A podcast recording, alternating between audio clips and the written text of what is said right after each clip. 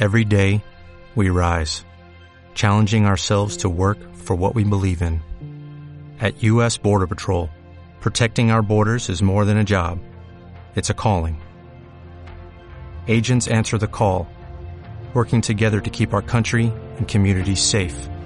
If you are ready for a new mission, join U.S. Border Patrol and go beyond. Learn more at cbp.gov/careers. En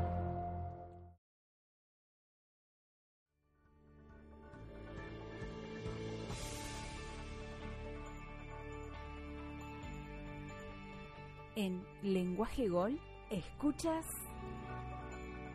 Calcio Total.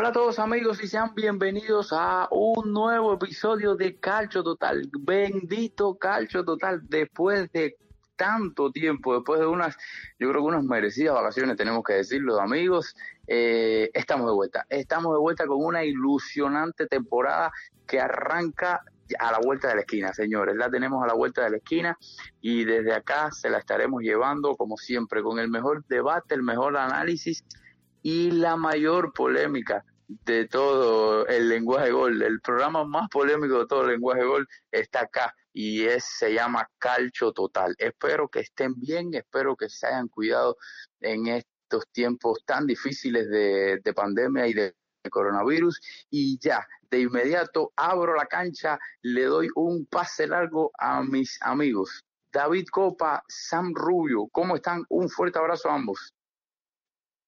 Hola Ernesto, hola Sam, encantado de estar en nuestra casa en Calcio Total Podcast. Hoy estaremos hablando, como bien tú lo decías, de la nueva serie. Nos tomamos algunos días de asueto, nos fuimos un poco tristes de, de vacaciones, y así podemos decirlo, con aquella final eh, Sevilla-Inter, que estuvo tan cerca el calcio de volver a, a ganar un título europeo, pero bueno, no se pudo y entonces estaremos hablando de lo que se viene, una temporada muy apremiada, o sea, una temporada súper copada de partidos, va a ser una temporada complicada que terminará con la Eurocopa, que como sabemos fue pospuesta de un año hacia el otro. Así que nada, estaremos aquí hablando de todo lo que se viene en la Serie A, el mercado de fichaje, nuestras predicciones, no, no, por ahí creo que Sam consiguió una bola de cristal para, para hacer nuestras predicciones y, y esas cosas. ¿Cómo estás, Sam? David, Ernesto, ¿cómo están? Un placer estar de regreso con ustedes. No pasó tanto tiempo, Ernesto, pasó un poquito más de solamente de un mes, como 32 o 33 días desde nuestro último podcast. Oiga, Unas eso, pequeñas eso para mí, ¿Ah? eso para mí, eso para mí es, eh, suficiente. Sí, sí, sí. Yo sin ustedes no puedo vivir. Yo sin ustedes no puedo vivir. Bueno, lo bueno que esta temporada de la Serie A, eh, ah, la verdad que está a unos días de comenzar, terminó la otra temporada, como lo dice David, de un, de un tono medio triste por la derrota del Inter, pero eso es el fútbol, da revanchas y ya está a la vuelta de la esquina la nueva temporada, así que sí, tenemos algunas preguntas, predicciones, equipos revelaciones, equipos que han, que han subido de la Serie B, eh, bastante información en este episodio de Calcio Total. Así es, amigos, muy contento y muy alegre de que todos estén bien, así que ya, vamos a hacer una pausa y ya regresamos con los titulares de este programa.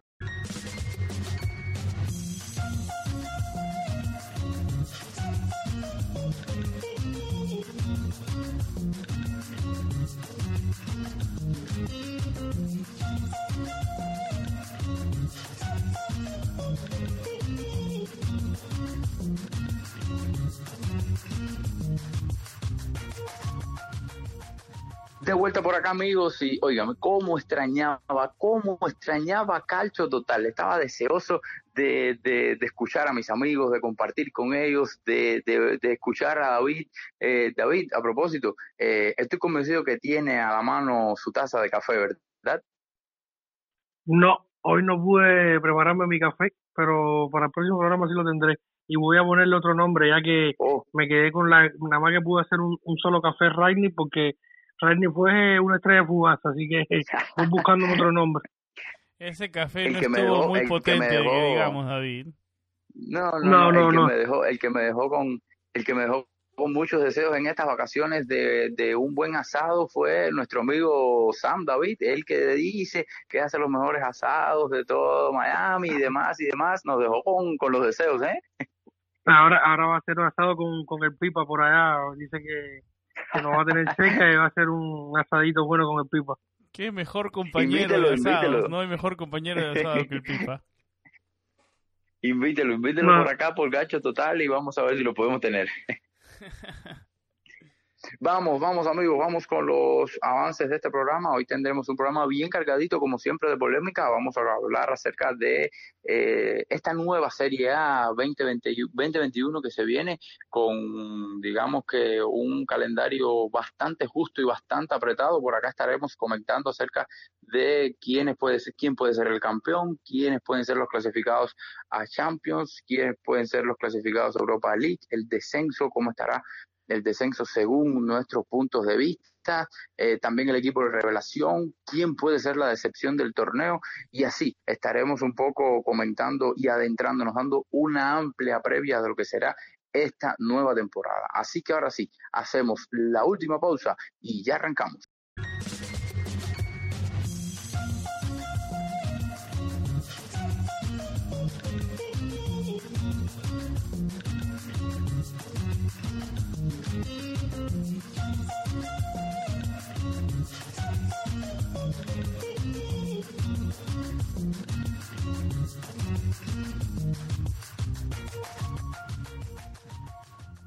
Estamos de vuelta, amigos. Eh, una temporada que se avecina bien complicada y decía anteriormente que será una temporada bien, pero bien complicada, al menos en los meses de octubre, noviembre y diciembre. Y lo digo porque en esos meses se estará jugando Serie A, se estará jugando la fase de grupos de la Champions, pero también tendremos fecha FIFA con partidos amistosos y con eliminatorias sudamericanas y con eliminato y con eh, UEFA Nation League.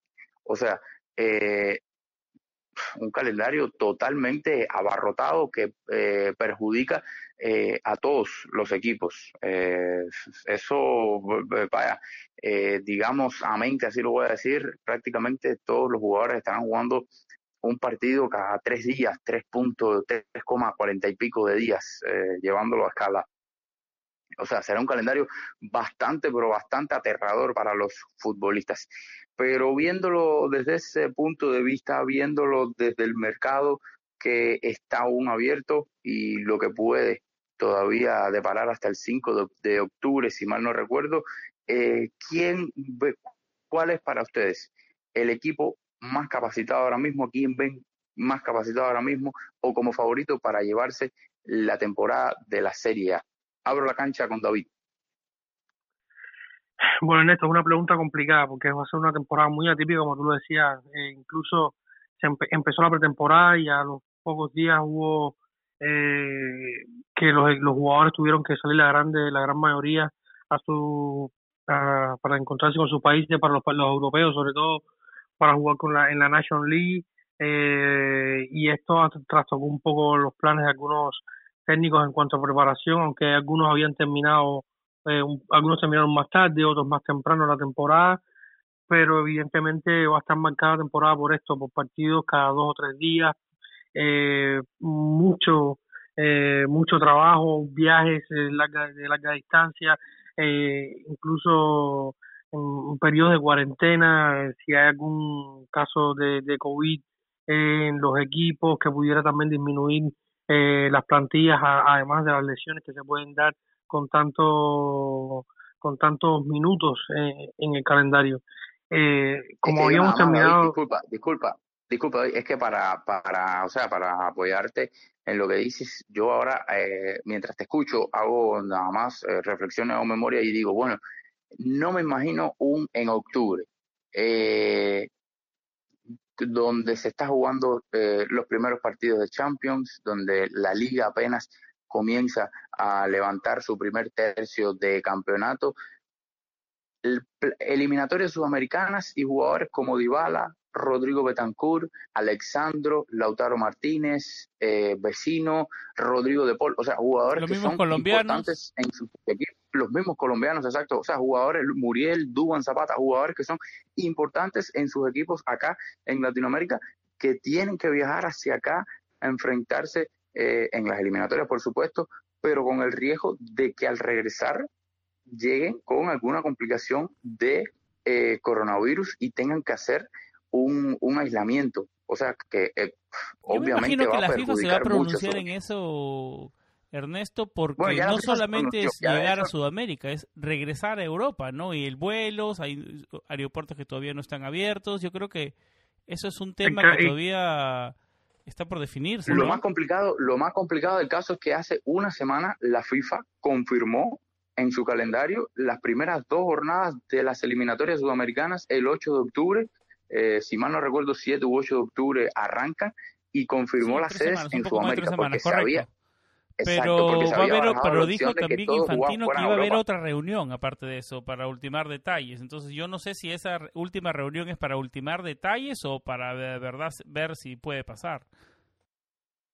Yo eh, realmente creo, eh, y disculpen amigos que nos hayamos salido un poco del tema rápidamente, creo que eh, lo más lógico para los jugadores, tanto de la Serie A como todos los jugadores sudamericanos que compiten en Europa, es que estas eliminatorias se trasladen hacia suelo europeo, aunque perderían un poco la esencia. Bueno, en fin, También el- se el hablaba de va a ser- moverlo a marzo y a fecha triple, pero bueno, en fin, esto no nos nos, nos el, el tema es, el tema es, exacto, el tema es que será bien complicado para estos equipos perder a estas estrellas. O sea, era para ponerlo un poco en contexto. Imagínese usted que el Atalanta eh, viajes, eh, o sea, libere a Muriel, libere a eh, Duban Zapata por un tema de eliminatorias y regresen con una situación de COVID-19 que tengan que aislarse. O sea, sería un golpe eh, fortísimo para uno de los equipos que son candidatos y yo, diría que favoritos para estar entre los cuatro primeros de la temporada, David.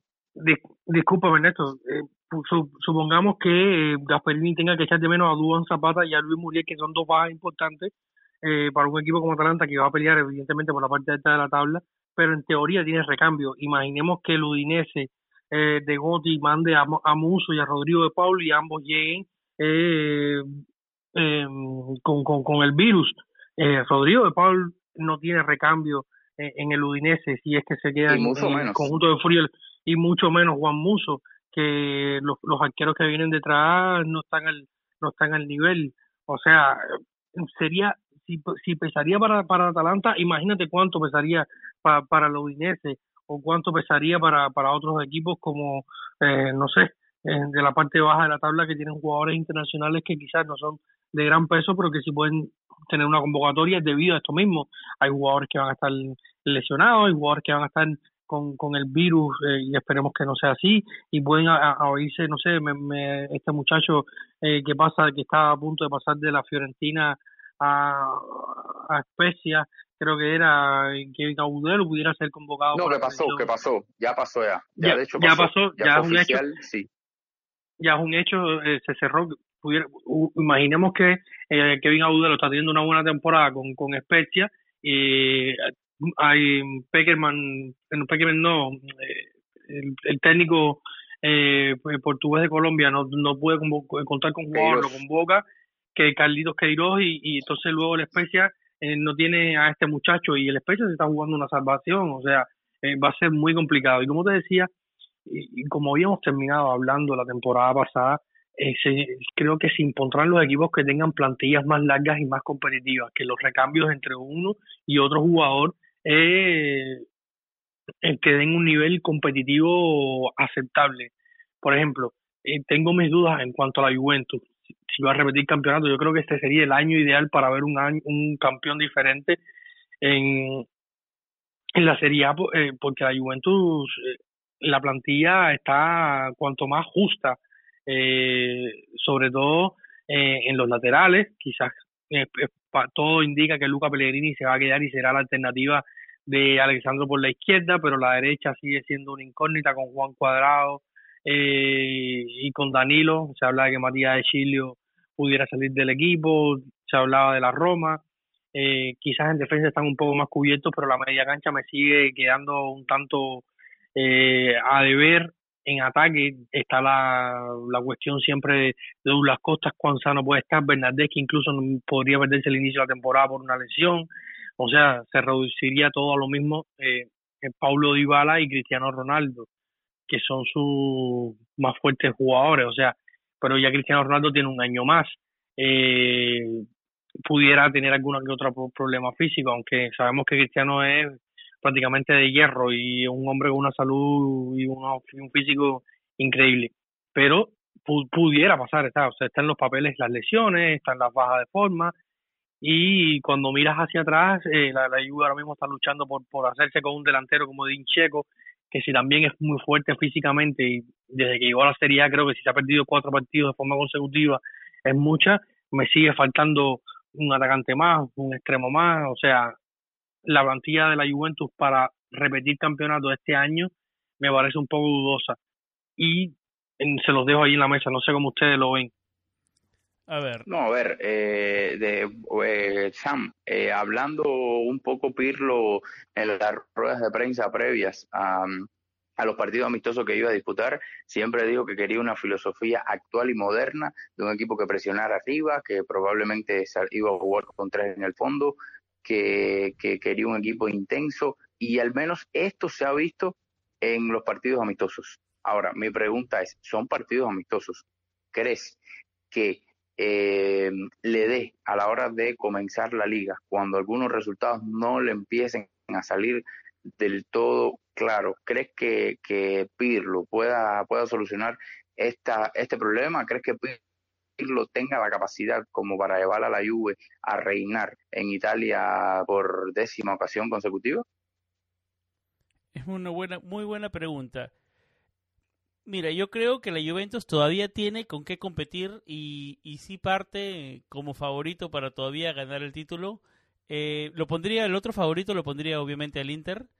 Eh, si uno se pone a comparar en escuadras, están ahí. Está, yo creo que el Inter lo ha nivelado, ha nivelado. Tiene una muy buena escuadra el Inter, ahora con trajo a Hakimi, a, no, súper, súper, súper ah, lateral por derecho, ¿no? A Kolarov que le da profundidad a esa banda izquierda.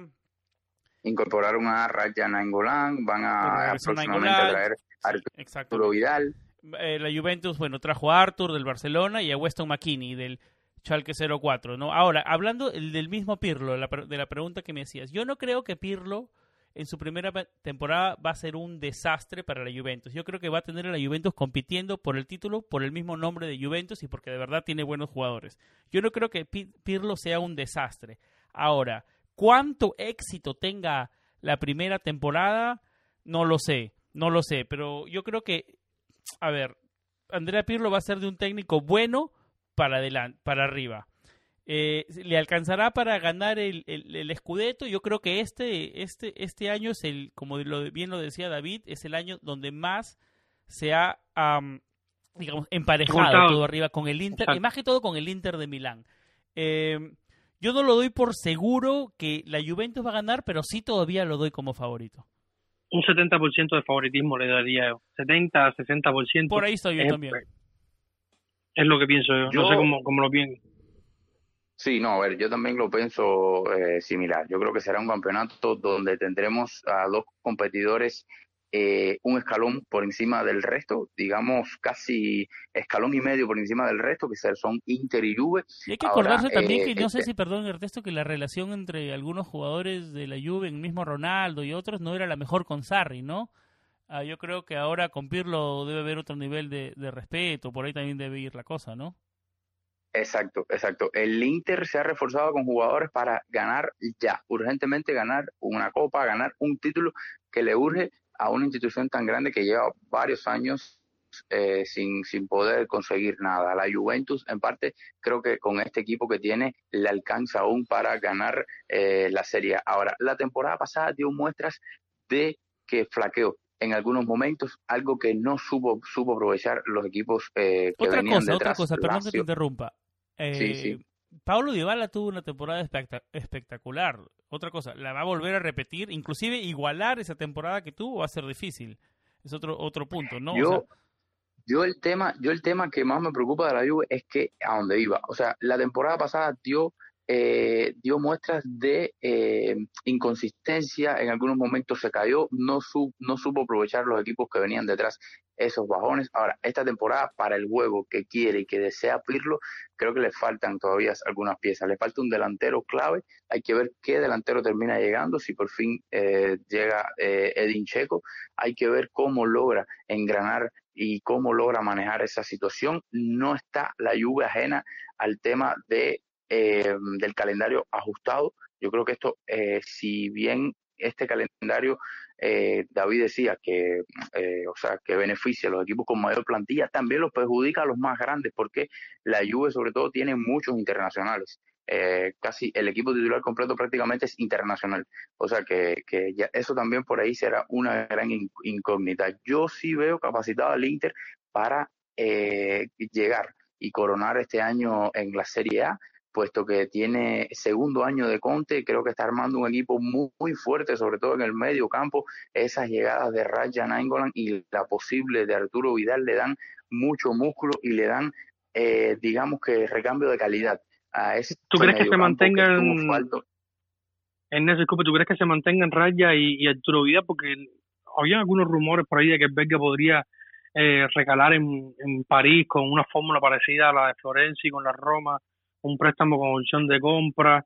Eh, Yo no, no sé.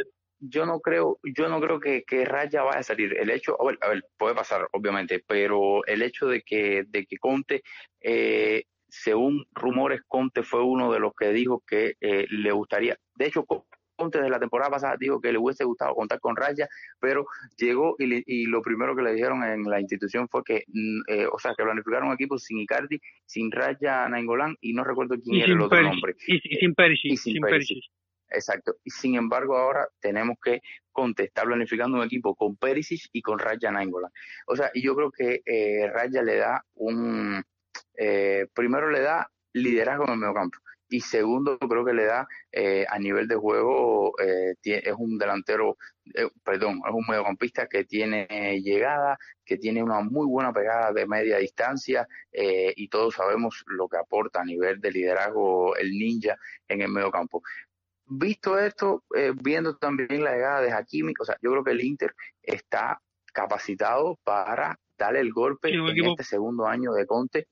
Eh, y, y, o sea, un equipo que eh, sacando los errores de la temporada pasada, donde dejaron puntos importantísimos que les costó al final eh, la liga eh, y no pelearla hasta, hasta instancia final, más allá de que ese eh, punto de diferencia de la Juve, creo que digamos que lo podemos decir así, fue fantasma, porque ese punto de, de, de- de diferencia lo logran concluir ya después que la Juve había sido campeona, que cae derrotada en los últimos dos partidos. O sea, yo veo capacitado al Inter para eh, pelearle el Scudetto y ganarlo con estos con estas nuevas incorporaciones y en un segundo año de Conte. Mm, Quiero ver a Pirlo en su primer año, quiero ver a Pirlo cómo logra manejar el tema mm, táctico, no tanto el tema de vestuario, porque Pirlo todos sabemos que es un extra clase. Y como bien decía San, pues Pirlo va a ser de bueno hacia adelante. Pero ya a nivel táctico sí me gustaría verlo cuando eh, se, le, se le una Champions, se le una Liga, eh, sigo viendo un poco eh, por el lateral derecho, sigo viendo un poco de, de espacios, no sé, no me queda bien claro el tema de Cuadrado, Danilo, en fin, mi candidato es el Inter, amigos. El Inter, David, te, la- te la tienes que jugar por uno, ¿por quién vas? ¿El Inter o la Juventus? Eh, Vale, yo, yo siempre, a mí me gusta siempre respetar las jerarquías y, y si tuviera que respetar las jerarquías, respetar la jerarquía de la Juventus, pero por una línea muy justa, como bien decía Ernesto. Creo que el Inter tiene condiciones para ganar, tiene un técnico que es ganador, se está reforzando con jugadores que te pueden dar ya el título. Colaro es un jugador que está acostumbrado a ganar, si bien no estuvo tres temporadas en la Roma que no ganó, pero es un hombre experimentado que, que te puede aportar muchísimo, tanto a balón parado, te puede aportar en la línea de tres centrales, jugando por la izquierda allí, eh, o sea, viene Iván Perisic de- después de ganar una Champions League prácticamente siendo protagonista en algunos pasajes de esa Champions. Eh, a- perdona David, perdona David, perdona David, es, es, eh, en puede pasar por supuesto muchas cosas, pero con un mediocampo con Nicolo Varela, con Christian Eriksen, que ojalá se quede y no salga como según los rumores, eh, Raja Nainggolan, eh, Arturo Vidal, Marcelo Brozovic y un Stefano Stefano Sensi. En condiciones, en condiciones, el Inter estoy convencido que tiene el mejor mediocampo de toda la Serie A probablemente. Es muy incluso pro- por es que, sí. de, la, de la Juventus. No, es que la es que la Juventus es lo que te decía al inicio, cuando revisamos el mediocampo de la Juventus tiene tres jugadores prácticamente titulares e inamovibles, Betancourt, me arriesgo a decir que Weston McKinney eh, será Yo otro de los titulares. Indiscutible McKinney, no sé, David. No, Pero no, yo también creo que no va a ser indiscutible. Yo creo que los tres No creo que va a ser indiscutible, pero que- Arthur y Betancourt. Arthur sí, y claro. Betancourt. Yo te digo, para Ah, mí los dos es titulares, otro, eso es lo, sí, ajá. Sí, sí, sí, Los dos termina, termina, titulares- disculpa. los dos titulares que yo te digo, que yo veo, yo veo dos titulares claros, que son Arthur y Betancourt, porque no veo otros jugadores que te puedan dar esto en el mediocampo, y Rabiot, que le decía, me parece que Rabiot se va a jugar el puesto con Weston McKinney. Rabiot no ha estado bien desde que llegó a la Juventus, si bien en el último tramo de la temporada pasada mejoró, pero no me no no he visto ese Rabiot que esperaba ver de, de, los últimos tiempos en Paris Saint Germain, un jugador consistente que, que, que te tenía que daba recursos en el medio campo, no lo he visto. Weston McKinney es un muchacho joven, con mucho ímpetu, con mucho fútbol y que no dudo que, y siendo Pirlo un ex mediocampista, no dudo que a la primera síntoma de flaqueza Rabiot pierde el puesto de titular si es que lo tiene completamente asegurado.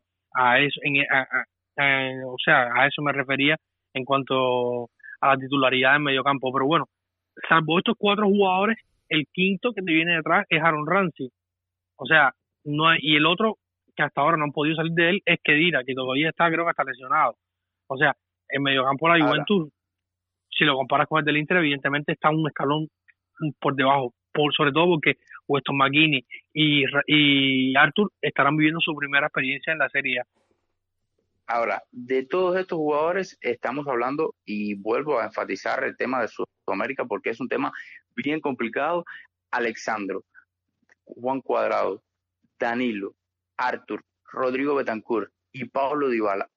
Seis jugadores que son fundamentales en el esquema de, eh, de antiguamente Sarri y ahora lo van a hacer igualmente en el, en el esquema de Pirlo, en cualquier tema, viajando y cruzando el continente para enfrentarse a unas durísimas eliminatorias ante una situación epidemiológica grave a nivel global. O sea, eh, eh, para que ustedes vean que sí tiene connotación de lo que hablábamos al principio del, del, del, del programa y en equipos no tanto de baja tabla como eh, como ahora el caso de la Juve que le menciono seis jugadores y seis jugadores que van a ser titulares porque para mí esos seis jugadores son titular en cualquier esquema de la Juve, de Pirlo, de Sarri y en fin.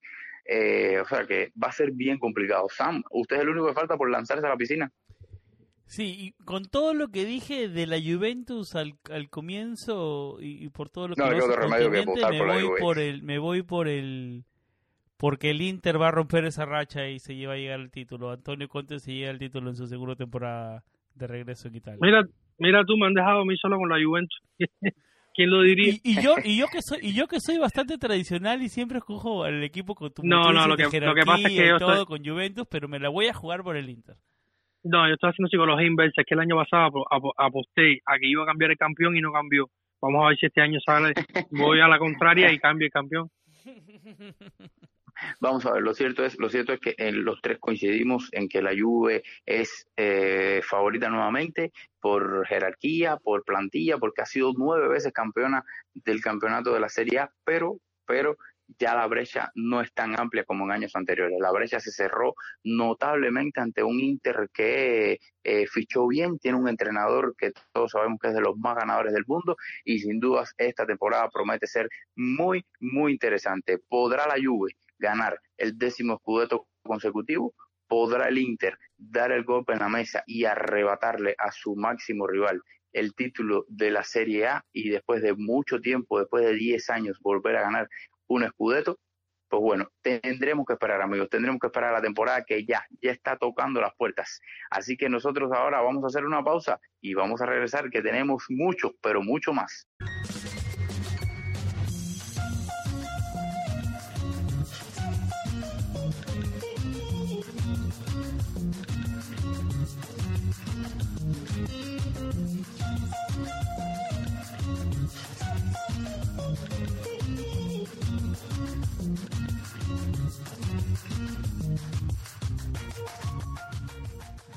Traemos, oiga, este primer, este primer eh, bloque del, del, del programa Sam, esa bolita mágica que usted trajo, vamos a ver a final de temporada por donde si es verdad que es, es efectiva o es una copia de esas malas que de bolas de cristal de las que usted, de las que usted compró, ¿eh, David. Hay que esperar a ver a final de la temporada a ver qué tal. Yo, yo No, pero creo, yo, yo creo que el señor Ernesto quiere que se cumpla lo que yo dije, de alguna manera u otra. No, ¿por qué? Porque no, yo siempre, yo, usted, usted, usted y mi amigo David sabe que mi equipo, y nunca lo he escondido y siento un amor profundo, mi equipo es el Catania. Siempre lo he defendido, sí, eh, o sea, jugadores, jugadores, colonia, sí, se puede decir que casa de argentinos, si ustedes saben que simpatizo mucho con el fútbol argentino, y eh, Catania que ha sido casa, siempre, a propósito, regresó Isco al, al Catania, me sorprendí esa noticia. ¿Eh? Isco casi 40 Sí. años y regresa al Catania como, eh, como, como jugador, David. Como, ha- como ha llovido de, de aquel disco que estuvo con Papu Gómez, eh, Rolando Marán era Ah, uno de los lindo. últimos. Aquello, Qué lindo el año Catania, 2012 con un, con un Lodi, con un Lodi que cada balón parado que tocaba era al fondo de las redes. Qué lindo el Catania, ¿verdad? mi buenos tiempos aquellos. Ese es mi equipo. Ah, yo soy del Benevento de, bueno. de, de Pipo Inside. Yo soy del Frosinone, entonces. Oiga, no, a mí, a mí me dijeron que usted era del Bari, que tiene una camisa ahí guardada del Bari que después va a ser pública en, en redes sociales. Nada, amigo, vamos, vamos, vamos a seguir, que, que ahora viene, viene otra sección importante. Vamos a hablar de, eh, si ya hablamos del campeón, tenemos que hablar también de los puestos europeos. ¿Quiénes serán los equipos que estarán disputándose las plazas de Champions y las plazas de Europa League? Yo, al menos, le voy a decir algo. Yo no veo tan cerrada estas plazas, o sea, la disputa de estas plazas no la veo tan cerrada como la temporada anterior. Eh, yo voy a ser el, el último que va a hablar, como siempre, pero yo no la veo tan eh, pareja como en los, en los últimos años. David, Bueno, teniendo en cuenta los últimos años que se ha cerrado siempre casi al final eh, los puestos champion, el, año pasado fue atípico, el año pasado fue atípico, estaba de- de- definido eh, bastante bastante antes del final de la temporada en los puestos champion, pero este año sin duda eh, va a ser va a ser diferente, va a ser diferente por todo lo que ya hemos expuesto antes. Eh, creo que Atalanta va a ser protagonista. Eh, algunos hablan de que se le va a acabar la gasolina al Atalanta, de que Atalanta ya no puede repetir, que es increíble que el Atalanta. Pero yo sí voy a ponerle mi ficha al Atalanta, le voy a dar un puesto de los cuatro que ya quedan. Si hablamos de los del campeón y subcampeón, como serían Inter y Juventus, creo que el otro, el tercer, tercer o cuarto puesto creo que se lo voy a poner al Atalanta de, de Gasperini. Es un proyecto que sigue solidificándose, que sigue fichando bien, que sigue trabajando mantiene sus figuras principales, como ya había dicho Gasperini habían dicho Percarsi en algún momento. Se mantiene Papu Gómez, se mantiene Muriel, se mantiene Ilicic, a pesar de todo lo que ha pasado eh, en los últimos tiempos, se mantiene Papu Gómez, se fue eh, Castañe, pero bueno, pues sustituido por un Cristiano Piccini, eh, que era una de las opciones que, que seleccionado nacional en algún momento, aunque si bien ha estado envuelto en tacones en los últimos tiempos, pero Cristiano Piccini es un jugador muy interesante y que A propósito, David, disculpa, a propósito, David, disculpa, no te voy a perdonar, ni yo, ni San, ni ninguno de los amigos que usted no mencione, uno de los fichajes más ilusionantes de toda la serie. Quizás por el nombre no eh, suene mucho, pero creo que por lo que demostró en la pasada Champions, en un grupo complicado donde estaba el Bayer Leverkusen, donde estaba Atlético de Madrid, donde estaba Juve, enamoró a muchos. Y me refiero al fichaje de eh, Miranchuk por el Atalanta. Creo que fue un golpe eh, que le dio, se lo, se lo robó literalmente a equipos como, como Milan, otros equipos de la Premier que se lo disputaban también.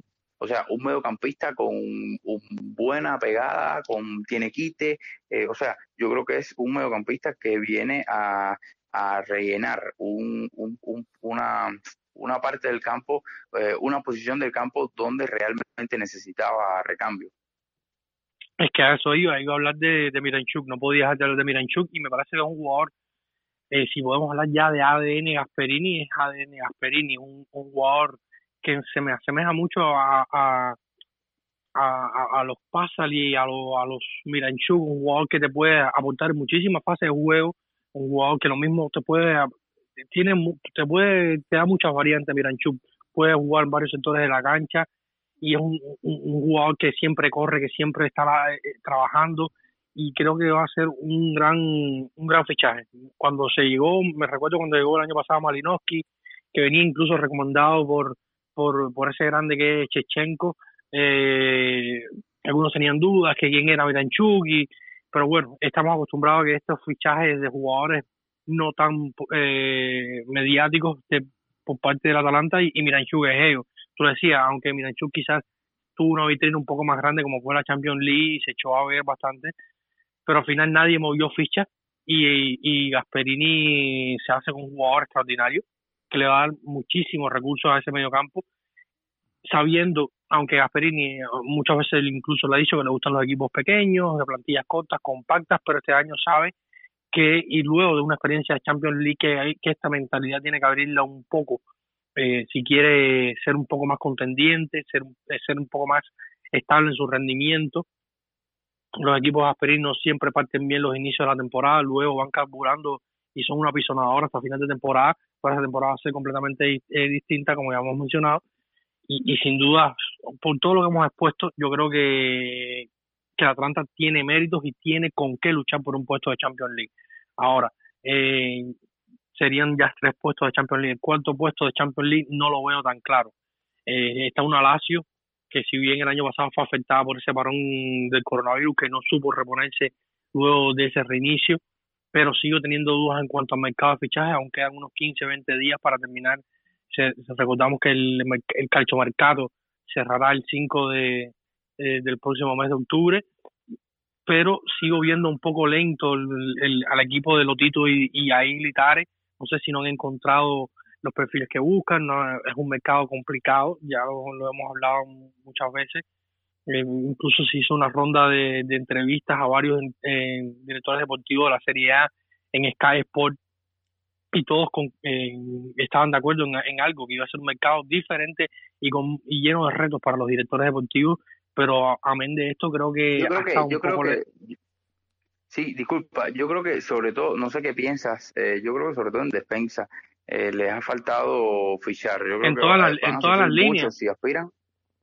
Sí, pero bueno, a, a, ver, por lo menos eh, ya, ya han hecho, o sea, incorporaron a Muriki en la delantera, van a incorporar eh, a, a, Mohamed a Fares en el a Mohamed Fares en el carril, ya había incorporado a Gonzalo Escalante en el mercado de invierno eh, para esta temporada, eh, llegaba libre, pero yo creo que le sigue la línea defensiva, creo que le sigue faltando eh, al menos dos piezas para, para poder competir en una temporada tan larga y donde estarán jugando Champions. Exactamente, pero igual, eh, Mohamed Fares viene de una temporada prácticamente en el dique seco, tuvo, tuvo una lesión de ligamento eh, estando todavía en el SPAL, que en aquel momento la sufrió, si mal no recuerdo, eh, con la selección, con su selección en la Copa Africana, eh, luego estuvo muchísimo tiempo parado en el SPAL, algo que le impidió salir en aquel momento de, de Spal, tenía varias ofertas sobre la mesa el conjunto emiliano por, por el carrilero izquierdo, no, no pudo concretarse. Ahora llega a la Lazio, donde se encontrará con un viejo compañero como es el Alzarri, eh, pero igual, como tú decías, van por, por Muriki, eh, el, el Kosovar, que también a mí no me, no me, no me termina de convencer este fichaje cuando había otras necesidades, como tú dices, la defensa. Felipe Caicedo no lo había hecho nada mal como sucesor de Chiro Inmóvil cuando tenía que hacerlo. Generalmente había una estadística que decía que cuando Felipao marcaba, la Lazio ganaba y, y siempre que, que, que Simone lo mandó a la cancha, el ecuatoriano respondió, estaba, estaba Correa, eh, o sea, en el ataque no me estaba, no me veía, no, no lo veía tanto como una prioridad para esta Lazio como si la defensa. Eh, Escalante, si no es un mal fichaje, no creo que sea un fichaje como para competir en Champions o para dar la cara en Champions. Sabemos que el Lazio después de, de, de, casi 13 años o 13 años sin competir en Champions League. Eibar. Exactamente, pero es un jugador, un jugador interesante, un jugador que te puede aportar dos o tres. Exactamente. Eh, Gonzalo Escalante te puede aportar dos o tres eh, variantes técnicos, te puede aportar un, un buen juego en, en determinado punto, pero no sé hasta qué punto exactamente un jugador de mucho quite. Sabemos que habían perdido Parolo, que era uno de los que se encargaba de eso, ya tiene una edad que no puede aportar mucho más. Eh, pero eh, Entonces, yo lo que creo no es, no es, no entra entre tus, entre tus candidatos para quedar entre los cuatro primeros, no está la Lazio. Yo creo que, que tiene, dependiendo, o sea, la pasada temporada dejaron de lado la Europa League en un momento determinado, en diciembre, cuando todavía no estaban ni cerca de la punta, incluso estaban eh, por detrás de sus rivales de, de, de, ciudad, que era la Roma, estaban quinto, quinto, cuarto puesto, quinto, sexto puesto, si mal no recuerdo, cuando cerró la primera, el primer parón invernal en diciembre y luego hicieron un final de temporada eh, extraordinariamente bueno. O sea, hay que ver qué pasa si ellos no van bien en la en la Champions. Estoy ansioso por escuchar su cuarto su cuarto candidato a, a no, la es que es que yo es que yo veo yo veo yo veo tres equipos, no te voy a, o sea, veo tres equipos por un por un por un cuarto cupo que serían Lazio, eh, Napoli y, y, la, David, 10 minutos y no sé cuáles son tus equipos, juégatelo no, por algunos. Te digo, lo, te digo, tercer puesto, el tercer puesto va a Atalanta y los otros tres y el otro cuarto puesto se creo que se va a discutir entre Lazio, Napoli y Roma. Creo que son los equipos que están más eh, con más condiciones por luchar un cuarto puesto y a incluir y pudiéramos incluir también al Milan, aunque yo personalmente al Milan no le pusiera este peso encima, eh, porque me parece que Milan viene haciéndolo muy bien, viene eh, incluso estará jugando o está jugando ya la fase previa de Europa League y, y no creo que ponerle este peso encima a un proyecto que viene creciendo como ha pasado en otros años, que se le pone un peso tan grande al Milan como clasificar a Champions, que para mí es importante, es, un peso grande clasificar a Champions para el Milan, no sé si esté en, en, todas las condiciones para clasificar a Champions, creo que va a llegar a, puestos europeos, pero me parece que está un poco por detrás de estos tres en cuanto a profundidad de plantilla, eh, en quizás, si podemos decirle, la presión que va a tener Pioli después de que por lo que pasó con Ragnick, se aseguró Pioli, se vendió muchísimo esto de Pioli y, creo que esto también va a ser una presión con la que, que va a tener que lidiar en Milan. Pero bueno, en, en caso Champions, creo que lo cierro ahí. Lazio, eh, Napoli y Roma se van a disputar el, ese último ese último cupo Champions. El Napoli tiene una excelente plantilla, va a ser el segundo año de Gattuso, eh, se ha reforzado, o sea, tiene un ataque eh, muy bueno, se reforzó con, con Oshimen, con, con, con Petaña, se mantiene en los líderes que son eh, Dries Merten, Insigne, un mediocampo con, con Diego Demmelo, Boca, eh, si bien se hablaba que querían buscar un reemplazo para la salida de Alan eh, para completar, eh, está Zielinski, Fabián Ruiz, la defensa está intacta, aunque, aunque se dice que podría salir Koulibaly, eh, a este punto todavía no cerraba el mercado, pero bueno, hasta ahora parece que se mantiene eh, el núcleo central de Napoli que viene siendo campeón de Copa el año pasado, mostró cosas interesantes, la Roma de Fonseca también está en su segundo año, están teniendo en, incorporaciones interesantes, aunque si bien todavía eh, la banda derecha es una preocupación, no sabemos si se va a ir de Checo, o sea, estamos haciendo también un poco un salto al, al vacío haciendo una, una, una predicción faltando 15 días de mercado que todo puede dinamitarse tan rápido sabiendo cómo funciona el mercado, pero creo que, que estos tres son los últimos tres equipos que se van a disputar el cuarto puesto para, para las Champions. No sé cómo lo vean ustedes. Ahora, Sam, después de esta disertación de mercado y de, y de, y de equipos que nos ha dado eh, David, estoy ansioso por escuchar. eh, ya sé, uno y dos deben ser Juve e Inter, y tercero y cuarto. A ver, después de la lección de mercado que nos dio David, yo solamente me las voy a jugar, porque ya la dejó él clarita. Ah, Inter Juve, como tú lo dices, 1-2, no necesariamente en ese orden. Eh, yo no sé si me la jugaría tanto por el Atalanta como se la jugó David, de que va a competir por un puesto en Champions, sí, pero para ponerlo tercero y el resto que se pelee en el cuarto, no sé si estoy tan seguro. Yo creo que va a ser parte de esos que se van a pelear el tercer y cuarto puesto. El Napoli, el Atalanta, la Roma. Y yo le tengo un poquito más de fe a este Milan, un poquito más de fe que, que David. Este, esta, tal vez no los, los temporadas anteriores, pero esta temporada sí. Me, ha gustado, me gustó su mercado, me gustan sus defensas centrales. Trajeron ahora a Brahim Díaz, un jugador de verdad que a mí me ¿A quién? gusta. A Brahim. Díaz. ¿Quién es ese? Ese no juega más o, juega más o menos. no, broma. Eh, eh, broma, no, no, pero es un muchacho, es un muchacho que prácticamente no ha jugado a primer nivel. No, Tiene mucha calidad, a ver, eh, te- pero- Sandro Tonali. Sí, no, Tonali es un gran a- fichaje. Ante Rebic. A ver, pero vamos a, de los que se quedaron la temporada pasada, Rebic terminó jugando muy bien. No, hay, hay gran plantilla, hay una, una, una gran plantilla, era una broma. Quizás Brian, Brian Díaz yo no lo pondría como, como el gran fichaje, sobre todo porque es una incógnita, no es un jugador afirmado, a pesar de la juventud que tiene como Sandro Tonali, pero es una alternativa más para un Pioli que sin duda en algún momento de la temporada se vio sin mucho donde echar mano. Ahora, la preocupación viene quizás en, en defensa. Romagnoli. Sí, sí, Sí, Claro, claro, sí, vi- sí, sí, viene, sí. viene, No, no, pero, pero, pero, pero yo le doy un poquito más de crédito de, de- de que tú le das. Yo pienso que sí O va sea, a estar yo- peleando ustedes- yo le doy mi, puesto de Champions. yo le de doy- que le Ustedes- yo le doy al final, no Ustedes, sé. eh, me permiten, me permiten Sí, un momentico no. porque los veo diciendo si, si Brahim Díaz, si la defensa. A mí lo que más dudas me genera de este Milan es una temporada completa de Stefano Pioli. Es lo que realmente me genera esa duda, una temporada completa de Stefano Pioli.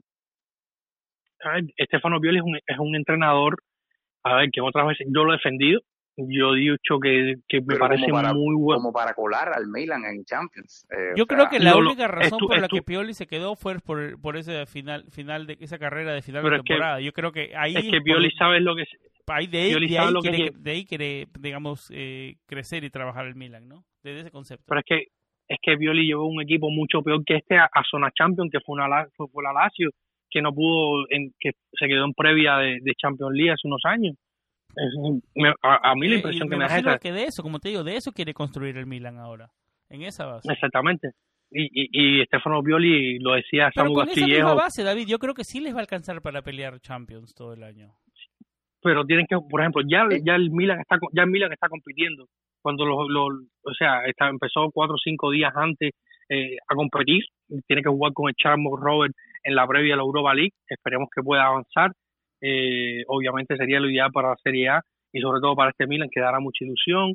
Eh, pero evidentemente yo no es que no le tenga fe, no quiero ponerle peso encima a este Milan, prefiero que, que vaya compitiendo con el tiempo, que me sorprenda, quiero ver un grande otra vez rejuvenecido, pero no no, no me siento no siento que sea eh, pro- eh, como se dice eh, lógico de alguna manera ponerle un peso a este Milan como no tienes que clasificar a Champions, si clasificas a Champions tiene un premio, creo que estar en, pre- en, en zona europea es el objetivo del Milan. Ahora, el premio mayor sería ir a Champions, perfectamente, es lo que veo yo. Yo creo que están capacitados como para pelear puesto de Champions, no solamente para conformarse con, con Europa Liga. Mira, me, me la, me la termino de No jugar me dio por- su cuarto, su dici- cuarto y habi- último A ver, haber- habiendo dicho todo eso, no lo tengo Milan entre mis primeros cuatro. Inter Juventus, Napoli, porque yo creo que el Napoli no va, no va a tener un comienzo de temporada o una mitad de temporada tan mala como la tuvo el año pasado. Yo creo que va a ser un equipo más, un equipo más sólido. Y mi último y cuarto puesto, me las- no me lo estoy jugando por el Milan. Yo creo que la Lazio es uno de los equipos que va a bajar el nivel y no va a poder mantener el ritmo de la temporada anterior. Y el Atalanta también, a ver, co- con, con, el, con los partidos, a ver, va a ser interesante, pero no me lo juego por el, por el Atalanta, me la juego por el cuarto puesto por la Roma. Yo creo que la Roma va a poder regresar a Champions League esta temporada por, con el segundo año de Paulo Fonseca. La Roma no es un equipo que mucha gente está hablando, pero yo creo que está haciendo un buen mercado. Este, este, este último jugador, si se llega a completar el defensa central de Cúmbula y, y todavía se habla de que va a llegar Smalling, podría ser, eh, a ver, Smalling, Cúmbula, Ibáñez, Mancini. Eh, yo creo que estarían construyendo ahí una base importante y, no se habla mucho de la Roma. Yo creo que yo creo que, que Fonseca puede dar la sorpresa en su segundo año y regresar a, a Champions League. Esos son mis cuatro, un poco controversiales y tal vez no. Yo creo que David no está muy de acuerdo conmigo, pero me los voy a jugar por esos cuatro. Yo, eh, bueno, llegó mi turno, llegó mi turno, poco que agregar ya a, a, bueno, al gran repaso de mercado bien importante y, se- y lo felicito porque hemos tocado el tema de mercado, hemos hablado de algunas incorporaciones importantes, eh, pero yo no me voy a andar, andar con medias tintas, voy a ir directo. Mis cuatro clasificados son Inter, Juve, voy a coincidir con David que va a ser el Atalanta el otro clasificado por todo lo que habíamos conversado. Otra de las adquisiciones importantes que hizo la DEA fue la de Cristian Romero, un central con ADN Gasperini, joven, con mucha jerarquía en defensa, va muy bien por arriba. Creo que, gran fichaje, yo creo que si logra arreglar de la mano de Gasperini esos problemas de autocontrol, eh, de control, perdón, en los partidos que a veces mete un poco la pierna de más eh, y se han ganado varias eh, expulsiones en Serie A a su corta carrera, a, en su, a su corta edad. Creo que si logra arreglar esos problemitas puede ser un buen central y puede crecer muchísimo de la mano de Gasperini, más los fichajes que ya habíamos había tocado David. Yo creo que Atalanta está en condiciones de eh, volver a hacer historia y colarse entre los cuatro primeros. Y mi cuarto lugar va a ser el Napoli.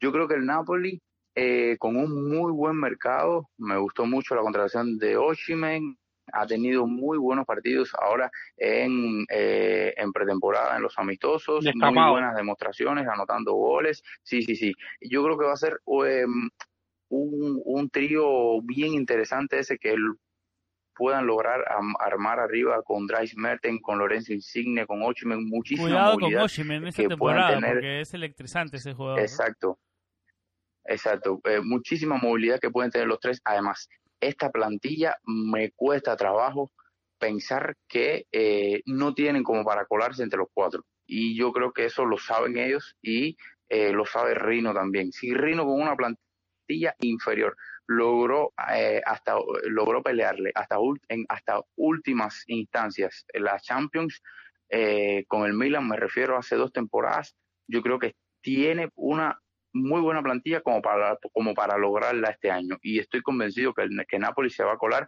entre los cuatro clasificados en la próxima temporada y completará el cuadro de Champions.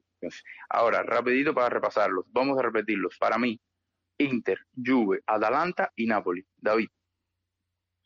Yo, Inter, Juve, eh, Atalanta y uno entre esos tres. Y creo que, como bien tú, como, y como bien tú decías, creo que entre los que yo te daba, Lazio, eh, Roma y Napoli, el que parte con un poco más de ventaja, por lo que ya lo había dicho antes y por lo que tú agregas ahora es el Napoli.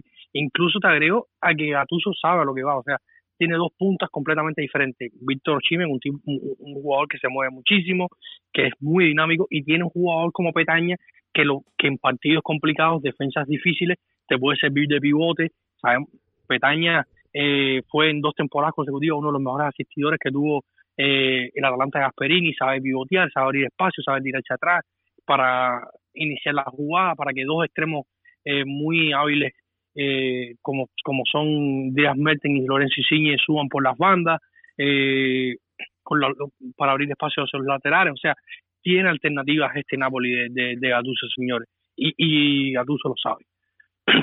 Así que yo y creo por que último, los cuatro suyos.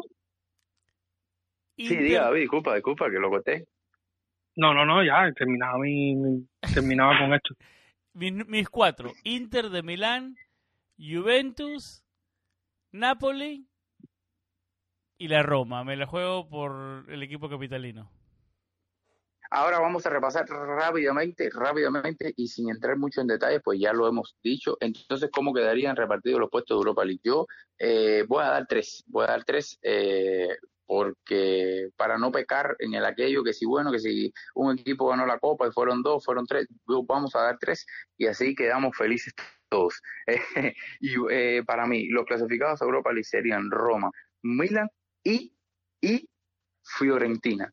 Yo, para mí, y ya me estoy adelantando, eh, para mí la Fiore va a ser eh, uno de los equipos revelaciones de la temporada. Creo que puede competir, ha hecho muy buenas adquisiciones y sé que no ha terminado su mercado. Si logran, en definitiva, quedarse con Federico Chiesa, me cuesta trabajo pensar que Chiesa va a tener una segunda temporada tan mala como fue esta, esta que pasó. Eh, tienen un mediocampo muy muy fuerte con Eric Pulgar, Castro Willy, a eso se le suman eh, jugadores de mucha calidad técnica como ya como Bonaventura, el retorno de Borja Valero, eh, o sea, creo que él regresa eh, Cristiano Viragui a lo quizás pueda regresar a un 4-3-3 el conjunto Viola, arriba tiene esa alternativa, Cristian Cuamé va a estar totalmente recuperado y falta la, adquisición de lo que anda buscando Comiso desde que abrió el mercado. Un 9, un 9 de garantías que le asegure goles. Para mí, la Fiorentina parte como, eh, para mí la Fiorentina se va a colar en Europa la próxima temporada. Eh, tienen en mente eso, todos los jugadores lo han dicho. Segundo año en Serie A de Gaetano Castro Willy, completo, lo quiero ver. Eh, ahora aportando la 10 a propósito. Ernesto, entonces para ti el gran perdedor... Creo que, disculpe, disculpe, rápido, rápido, rápido. Creo que el tema de la Lazio, eh, esa plantilla, digamos que... Eso te iba a decir, el gran perdedor de tu lista es la Lazio. defensivos, sí. Sí, la Lazio. Creo que la Lazio le va a costar mucho trabajo volver a repetir, incluso eh, lo, lo hecho la pasada temporada. Eh, tiene, va a estar en Champions también jugando eh, por demás, estará también disputando las Champions. Y creo que a mí me sigue, me sigue eh, sobre todo en defensa, creo que eh, tiene una defensa bien endeble que no ha podido reforzarse. Y señores, hablando en plata, Francesco Acerbi no es de hierro, no es de piedra y no va a poder aguantar todos los este este embate de partidos que se le vienen ahora entre selección nacional, Champions y Serie A. Para mí, ahora, mis tres clasificados serían Roma, Milan y Fiore. Ahora, Ernesto, el tema Fiorentina a mí me deja una gran duda, como te pasaba a ti con el Milan y el entrenador, me pasa a mí con el Milan, con la Fiorentina y el entrenador. No sé si Bebe ya, no sé si Bebe ya, a mí más me pasa con la Fiorentina que, que, todos, porque Giacchini estando estando disponible disponible Spalletti y unos otros entrenadores, no sé, no, no la propuesta de Giacchini no me no me parece que va a terminar la temporada, digámoslo así. Tiene armas, tiene armas o sea, tiene un plantillón, o sea, para competir. Para mí, yo le veo un plantillón a la Fiorentina, por lo menos ilusionante es como tú decías. El Pulgar, Kowame, Duncan, las, las eh, Blajovic, Cutrone, eh, Riverí, eh, o sea, eh, hay muchísimo talento, muchísima calidad, pero el técnico me sigue dejando eh, una gran interrogante. No sé si Aquini pudiera eh, tener el aquello de, poner a, a, competir en el... ¿Tú crees que lo puede llevar a, la Europa Liga? Eh, tengo, tengo, tengo serias dudas con esto. Por otro lado, pienso que es un técnico muy, muy metodista, que va a cambiar poco, que si logra mantener a Chiesa, si logra mantener a Milenkovic, que son dos puntos jóvenes e importantes dentro de la plantilla, tendrá más alternativas, más, o sea, más, más saldo para poder llegar a, esa, a esa ¿Quiénes son tus tres entonces? Yo eh, uno de entre Lazio, Lazio y Roma estarán y Lazio, Roma, Milan. Eh, no puedo, tengo que pensar en ese Sassuolo de Roberto de Cherby que al fin y al cabo no ha perdido jugadores importantes. Caputo está en una... que no ha terminado el mercado, ojo que no ha terminado el mercado y hay dos nombres que suenan para salir con fuerza que son los casos de, aunque sean apagados un poco los rumores, pero Locatelli y Jeremy Boga, o sea que serían dos bajas fundamentales y dos piezas interesantes. Por eso lo dejo un poquito más un poquito más un poquito un poquito más rezagado por esto, porque como no ha terminado el mercado y Jeremy Boga suena tanto para reforzar el Napoli y Locatelli para reforzar la Juventus que pudieran ser dos bajas importantes, aunque eh, es una, es una, es una posibilidad que está latente. Pero si no se van, eh, este segundo este segundo año del Sassuolo con, con Roberto de Cherby no deja de ser ilusionante tanto como el de la Fiorentina. O sea, que esa zona de la tabla, esa zona media de la tabla va a estar muy, muy competida.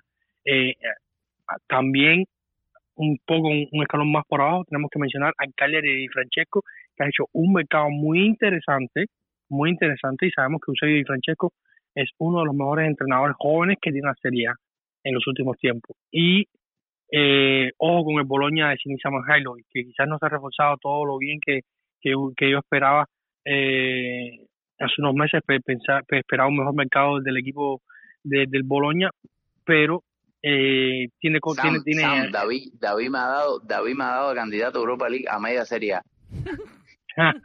es que es que veo una paridad hay, hay paridad en esa zona media de la tabla y hasta última hora se vio A la temporada propósito, muy charrúa, a propósito, muy charrúa una vez más, eh, eh, Cerdeña, ¿eh? Otra vez Cagliari vuelve Sí. a ser eh, muy, muy charrúa, eh, ahora Godín, eh, Sí, bueno, ruido mercado, posiblemente sí, sí. Godín, eh, Gastón Pereiro, Naitan Nández, eh, o- Cristian eh, Oliva. tienen a Cristian Oliva, Bueno, Ernesto, Eh, o sea déjame que jugármelas por mi jugador, por mi equipo de Europa Liga.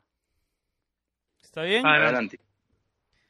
El Milan, el Atalanta, porque no le, no le alcanza para Champions. Y el último puesto tampoco. Para mí el gran, el que va, el que va a bajar, el que va a bajar, el que no va a poder mantener el nivel de la temporada anterior va a ser el Lazio. Y voy a meter, es que se me hace difícil meter a la Fiorentina por el mismo, porque tiene buenos jugadores, por el, por el entrenador que tiene, que de verdad me parece un poco mezquino en su propuesta. Pero está entre la Fiorentina y la Lazio. Me la, voy a jugar, ¿ok? Me la voy a jugar y voy a poner a la Lazio porque Simone Inzaghi me parece un mejor entrenador y ya tiene mucho más tiempo en el equipo. Me la voy a jugar. Milan, Atalanta y Lazio. Milan, Atalanta y está interesante. Eh, pero Sam, eh, yo quiero decirle que, que, o mejor se lo va a decir usted, se lo va a decir usted porque los amigos también pueden compartir con nosotros. Estamos ansiosos de que usted nos diga también quiénes pueden ser el campeón, quién puede ser el campeón de la Serie A, quiénes van a ser sus clasificados a Europa, tanto a Champions como a Europa League. Adelante, Sam. Claro, como siempre, lo- los, nuestros escuchantes aquí en Calcho Total pueden ser eh, participantes, nos pueden mandar su opinión de todos los temas que estamos hablando, nos pueden mandar por un mensaje de texto o por un audio al número más 1 786 886 4588. Otra vez lo digo, más 1 786 886 4588. Solamente agregan ese número al WhatsApp eh, van a ver el símbolo del lenguaje gol y nos mandan su pregunta, nos mandan su audio y aquí, acá la debatimos en nuestro próximo episodio. Así de fácil, estamos en- también en nuestra cuenta de Twitter, Il Calcio Total eh, y Lenguaje Gol Pod, que obviamente somos parte de la familia de Lenguaje Gol. Perfecto, perfecto. Recuerden que esto es un programa de todos, de nosotros, de ustedes y donde todos eh, tenemos que ganar, amigos, porque esto es el calcho, es un programa para debatir, para pasarla bien y por supuesto para polemizar, que es lo que más le gusta a este trío de amigos. Ahora vamos a hacer una pausa y, y ya regresamos.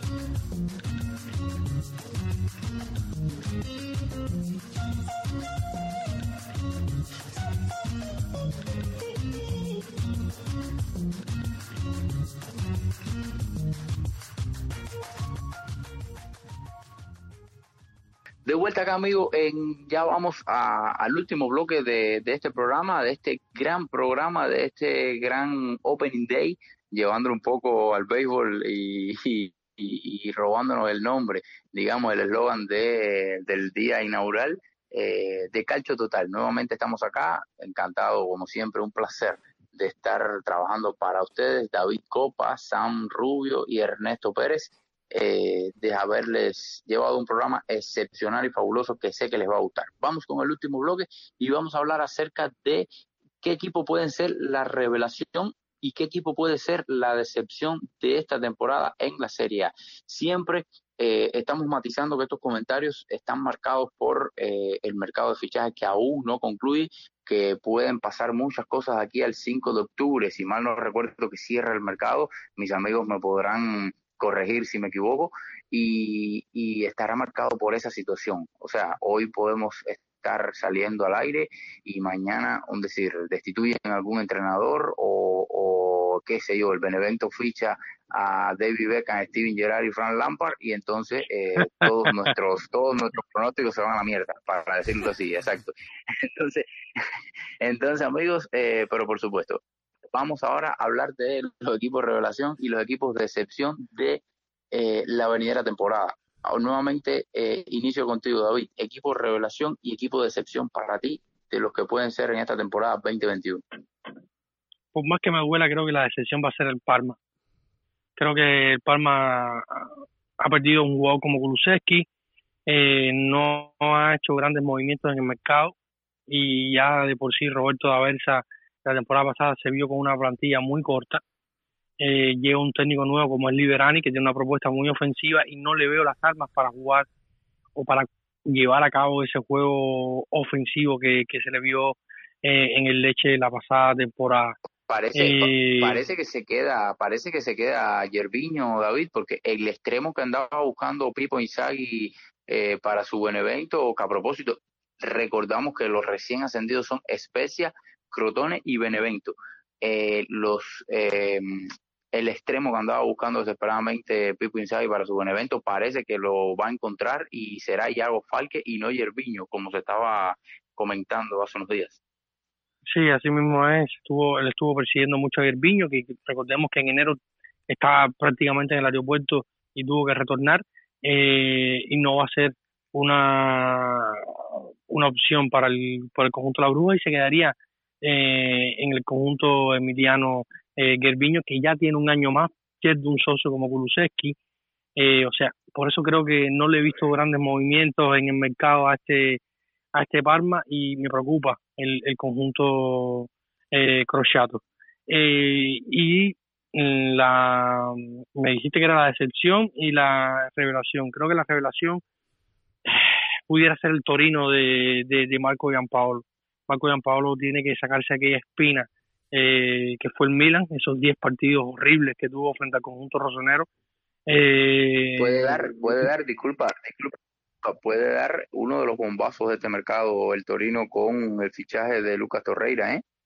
Exactamente, puede traer un viejo conocido de, de Marco Giampaolo que lo dirigió en la Sampdoria antes de que fuera al equipo Gunner y Lucas Torreira en ese medio campo eh, creo que le que aportaría muchísimo. Es un hombre que sabe lo que Se quiere escudado, se ha escudado un poco, se, se ha escudado un poco, disculpa que te vuelva a interrumpir, oiga, se ha escudado un poco eh, Gianpaolo con un viejo conocido, David, eh, quizás para darle eh, seguridad a lo que quiere y darle una idea más clara de juego a, a un Torino para que juegue a su manera. O sea, ha, ha traído a Carolinetti, se trajo a, a Murru y eh, suena con fuerza que Lucas Torreira puede desembarcar en el conjunto Granota. Sí, siempre es bueno tener hombres que tú conoces en el vestuario por, por esto, porque pueden transmitir más claramente tu idea, eh, pueden hablar, eh, dar más crédito al entrenador dentro de un grupo nuevo. Y, y este, este Torino, después de la salida de Walter Mazzarri, perdió un poco el norte con Moreno Longo, que probaba muchas alternativas, no se vio bien realmente el Torino al final de la campaña. Y sin duda, tener hombres que te puedan transmitir a los demás jugadores tu idea es un, es un buen punto. Y por eso creo que eh, esta, este aire de revancha que puede tener Marco Gianpaolo en una institución como, como el Toro, que si bien no es ese, ese grande Torino que todos eh, recordamos, eh, tiene, tiene, tiene armas, tiene un gran Velotti, tiene un Sasa, tiene un Linetti que acaba de llegar, perdón, y tiene sus alternativas y creo que puede ser una puede ser la sorpresa del, de la serie A la próxima temporada. Sam. A ver, para mí comienzo con la decepción. Yo sé, yo pienso que mm, el Verona de Iván Juric no va a poder hacer lo que hizo esta última temporada y va a estar más abajo en todo caso peleando el descenso más que todo o, estando ahí, no estando digamos en la mitad de la tabla para arriba como lo estuvo la temporada anterior. No creo que no creo que pueda mantener lo que hizo la temporada anterior, especialmente ahora que perdió a Cúmbula, que es un- una pieza importante, ¿no? Pero bueno, y, y la, el equipo, digamos, la revelación, yo no sé si revelación, pero terminó la temporada anterior décimo puesto, eh, no era un equipo que venía muy bien y décimo puesto era como, como, como que lo decoró porque estaba un, poco más abajo todavía. Eh, la Fiorentina, para mí la Fiorentina va a dar el salto de calidad un poquito y a, a pesar de lo que ya hablamos de Yaquín y todo, porque tiene buenos jugadores y para mí sí va a luchar y va, va va a poder eh, regresar a, a puestos europeos y por por ahí más o menos veo el equipo que va a dar el salto de calidad a la Fiorentina. El equipo revelación mío eh, es el Boloña. Yo voy a votar Ese por era el muy segundo mío, de estaba muy Sinisa. cerca. Exacto, el equipo de Sinisa Mihailovic, eh, incluso a pesar de todo la bomba eh, que se ha armado acerca de eh, la no participación de- del entrenador eh, a los entrenamientos del conjunto boloñés por el tema de, eh, bueno, que sus hijos, por problemas personales, sus hijos habían salido a una fiesta y uno de ellos creo que dio positivo al coronavirus, en fin, eh, problemas extradeportivos que lo alejaron de la preparación del equipo del Boloña. Eh, a pesar de eso, yo los veo como que van a tener una muy buena actuación, creo que van a pelear o pueden aspirar a soñar nuevamente con eh, colarse en la Europa League. Trajeron a un, a un lateral eh, muy interesante de, de Escocia, Aaron Hickey, que se lo estaban peleando incluso equipos como el Bayern habían sonado para, para el conjunto bávaro también y creo que tiene, tiene suficiente eh, plantilla como para tener una destacada actuación. Yo lo coloco entre los 10 primeros y, y estoy convencido que así lo van a hacer. Eh, Orsolini debe tener una mejor temporada, Nicolás Sansone, Roberto Soriano, eh, Nico Domínguez, el chico argentino que, tanto se habló de él cuando llegó en el mercado de enero, pero bueno, ahora eh, esperemos que va a tener un año completo de adaptación y, y esperemos que tenga una mejor temporada. Tomiyasu, que fue la sensación en defensa del conjunto de Boloña la pasada temporada. En fin, creo que, y de la mano de Sinisa Mihailovic, que esperemos que esté toda la temporada al frente del banquillo, eh, puede, puede ser la revelación. Y el conjunto de excepción será nuevamente, ustedes dirán, oiga, la tiene cogida con, con, con el conjunto capitalino. Para mí el equipo de excepción será la Lazio. Sigo viendo a la Lazio muy débil para competir tanto por Champions, para competir en Liga y Champions. O sea, eh, ya dio muestras de debilidad eh, una vez reanudado el campeonato post, eh, o sea, eh, la renovación de la pandemia, ya dio muestras de debilidad. El equipo le costó muchísimo, eh, incluso quedar eh, entre los tres primeros, le costó muchísimo trabajo. Se vio que falló a la hora cero, digamos que se vio un equipo desgastado por momentos, jugando cada tres días, y creo que esto le puede pasar factura nuevamente al tener una plantilla limitada. Llegan jugadores que son un signo de interrogación, como bien decía David. Quizás Gonzalo Escalante no, porque eh, Gonzalo Escalante ya jugó en la Serie A, estuvo en mi equipo, por cierto, eh, jugó para, para aquel Catania de los argentinos. Eh, estuvo, estuvo Gonzalo Escalante por la Serie A. No los de Catania. Pero sí, Sí. no, en serio, en serio, o sea, Escalante jugó en el Catania, pero Muriki es una incógnita, eh, eh, Mohamed Fares es, es otra porque viene de una lesión complicada y, o sea, yo creo que para mí la decepción de la temporada respecto a un- de un año a otro puede ser la Lazio. Ahora, para terminar, rápido, rápido, rápido, rápido, de los tres ascendidos, Benevento, Crotone y Spezia, ¿a qué equipo le ven más posibilidades de mantener la categoría? Yo, al menos desde mi punto de vista, creo que de los tres, el que menos chance tiene, y desde ya para mí es uno de los descendidos, es el Crotone. En un minuto quiero la respuesta, David. coincido contigo completamente el Cordone, aunque me, eh, voy a disfrutar muchísimo al goleador de la, de la pasada temporada de la Serie B, que fue Simi. Eh, pero me parece que Crotone es el equipo que tiene menos, los tiburones son los que tienen menos eh, recursos para, para mantenerse en la Serie. Para mí igual, está, entre Crotone y el Spezia. Pues así es, amigos. Eh, a mí esta Ah, antes de no despedirnos, antes de, realmente. de- Sí. de ir, de ir cerrando, quiero solamente recordarles a toda nuestra, nuestra audiencia que si quieren participar del programa, cual- de, cual- de uno de los temas que, que- de- que hemos hablado, quién para ello va a ser el campeón, quiénes van a llegar a Champions, quiénes van a ir a Europa League, quién fue la revelación para ellos, la decepción. De todos los temas que hemos hablado, nos pueden se pueden comunicar con nosotros, agreguen este número al WhatsApp, que es más 1 786-886-4588. Nos pueden encontrar en Twitter en la cuenta Il Calcio Total. También pues, como somos parte de la familia Lenguaje Gol, que está en Twitter Lenguaje Gol Pod. A David lo pueden encontrar en Twitter Davidito-RC. Mi nombre es Samuel Rubio 99. El señor Ernesto no tiene cuenta de redes sociales, pero del señor Ernesto quiero que quiero que agreguen al número de WhatsApp al más 1 786 886 4588 y que por favor, aparte de todos los temas que he hablado hoy, nos manden y que traten de adivinar el verdadero equipo del señor Ernesto Pérez. Oiga, eh, eh, eso es una pregunta muy fácil de responder. Ya di la pista. El, Catania, no tienen que ir más lejos, que ojalá eh, la próxima temporada lo podamos ver en Serie B y de aquí a dos temporadas nuevamente esté en la Serie A. Realmente disfrutaría mucho eh, poder nuevamente vivir apasionadamente los partidos del Catania y sufrir sufrir por la salvación eh, con el Catania en Serie. Amigos, esto ha sido un programón. Realmente esto ha sido un programón. Creo que lo único que le ha faltado al programa Sam, no sé qué piensas, son los cafés fuertes de nuestro amigo David. ¿eh? No entiendo cómo el señor David puede hacer un programa completo de calcio total sin tomarse un café. David, ¿me explicas eso, por favor? Claro, a a veces hay que sacar fuerza, hay que sacar fuerza de lo más profundo y correr siempre hasta el final.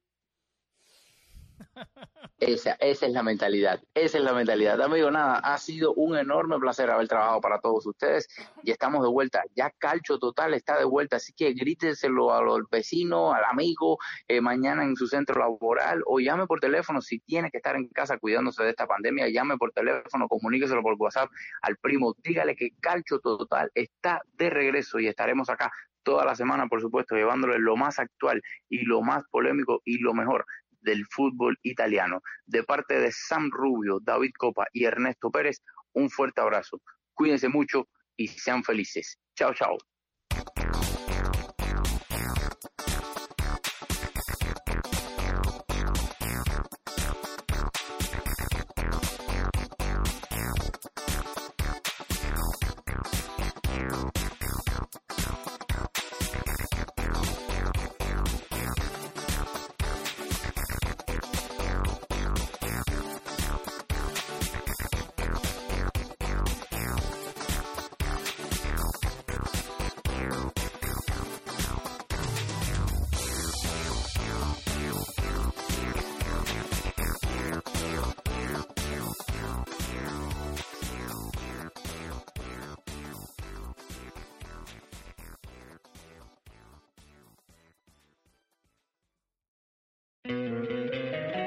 Encantaría tener 100 dólares extra en tu bolsillo?